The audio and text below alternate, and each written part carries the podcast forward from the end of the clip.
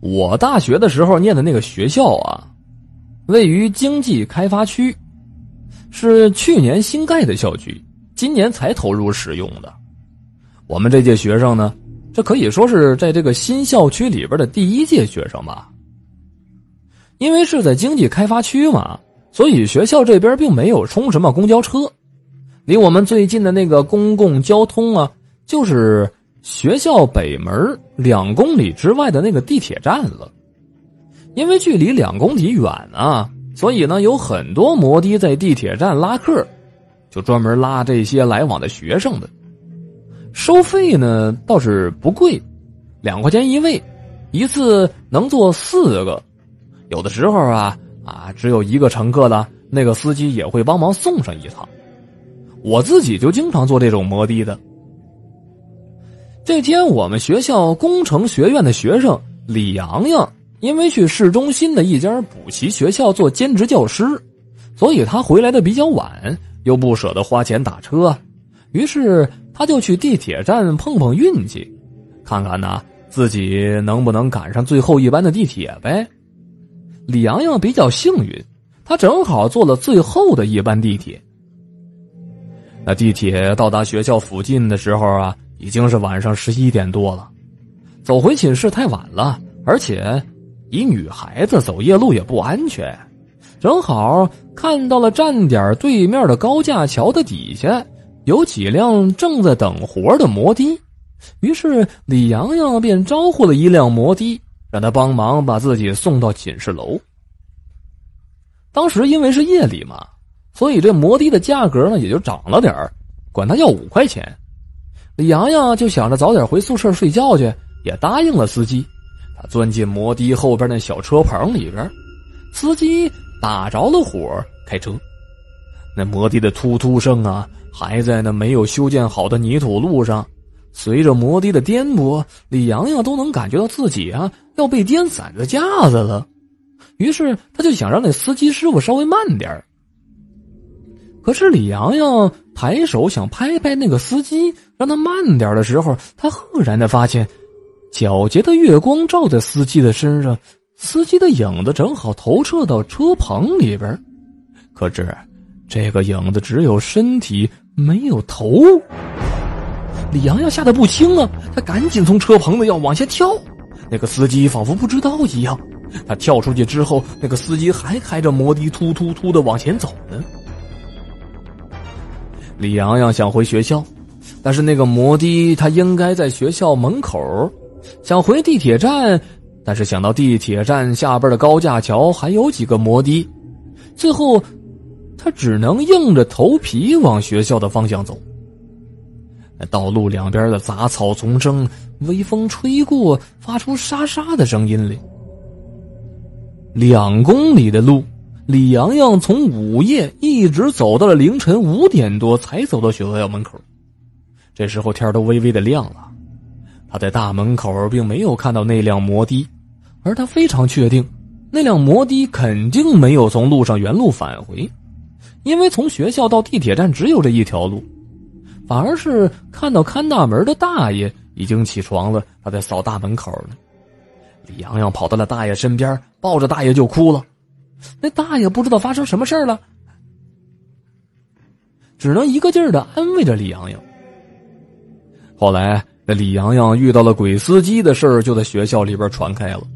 最后，学校还辟谣说李阳阳同学是因为劳累过度产生幻觉。不过，并没有学生去相信这样的说法。在此之后，学校里的学生坐摩的。都会看一眼那司机的影子，确定这个司机的影子有头，他才会坐的。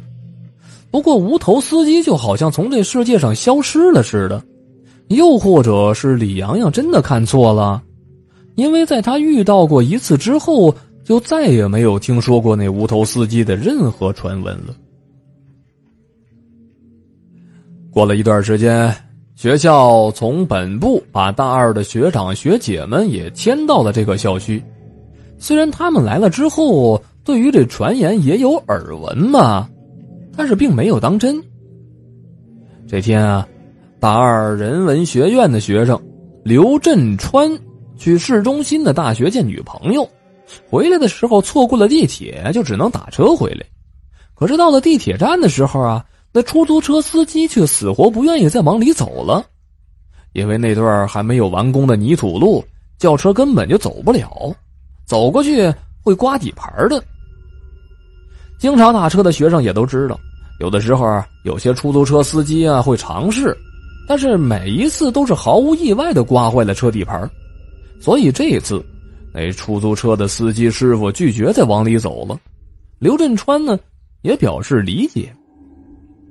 刘振川下了车，他想着再走两公里才能到学校呢，想想都觉得累，而且还是半夜的时候，他就溜达到了高架桥的底下，正好看着几辆等活的摩的，他随手招呼了一辆，商议好了价钱。钻进了车棚，那个摩的突突突的行驶在泥土路上，刘振川是又困又累，他靠着车棚子就睡着了。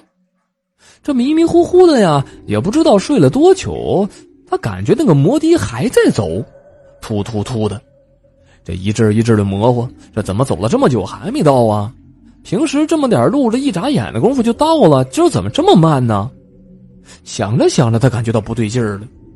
因为回学校的那段泥土路，刘振川也走过很多次了。那段路的全程都是凹凸不平的，要不然也不会把那么多的出租车的底盘给刮坏了。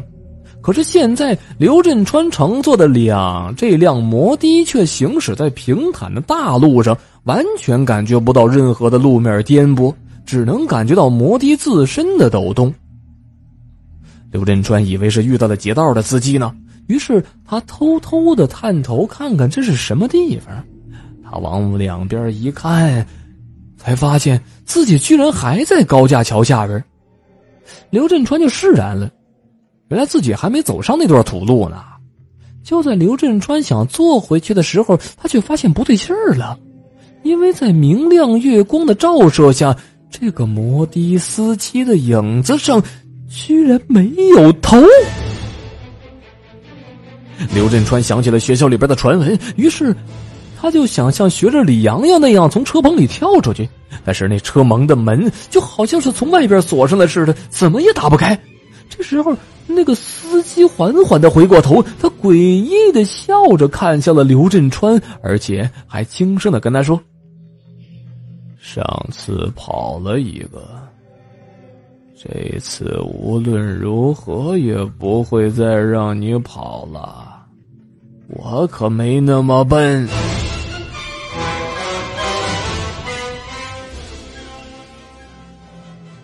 第二天，刘振川因为一夜未归，而他之前还给寝室的同学打过电话，让他们帮着留门，所以学校就发动学生和教职工一起寻找。最后，在距离学校五六百米的土路附近，发现了刘振川的尸体。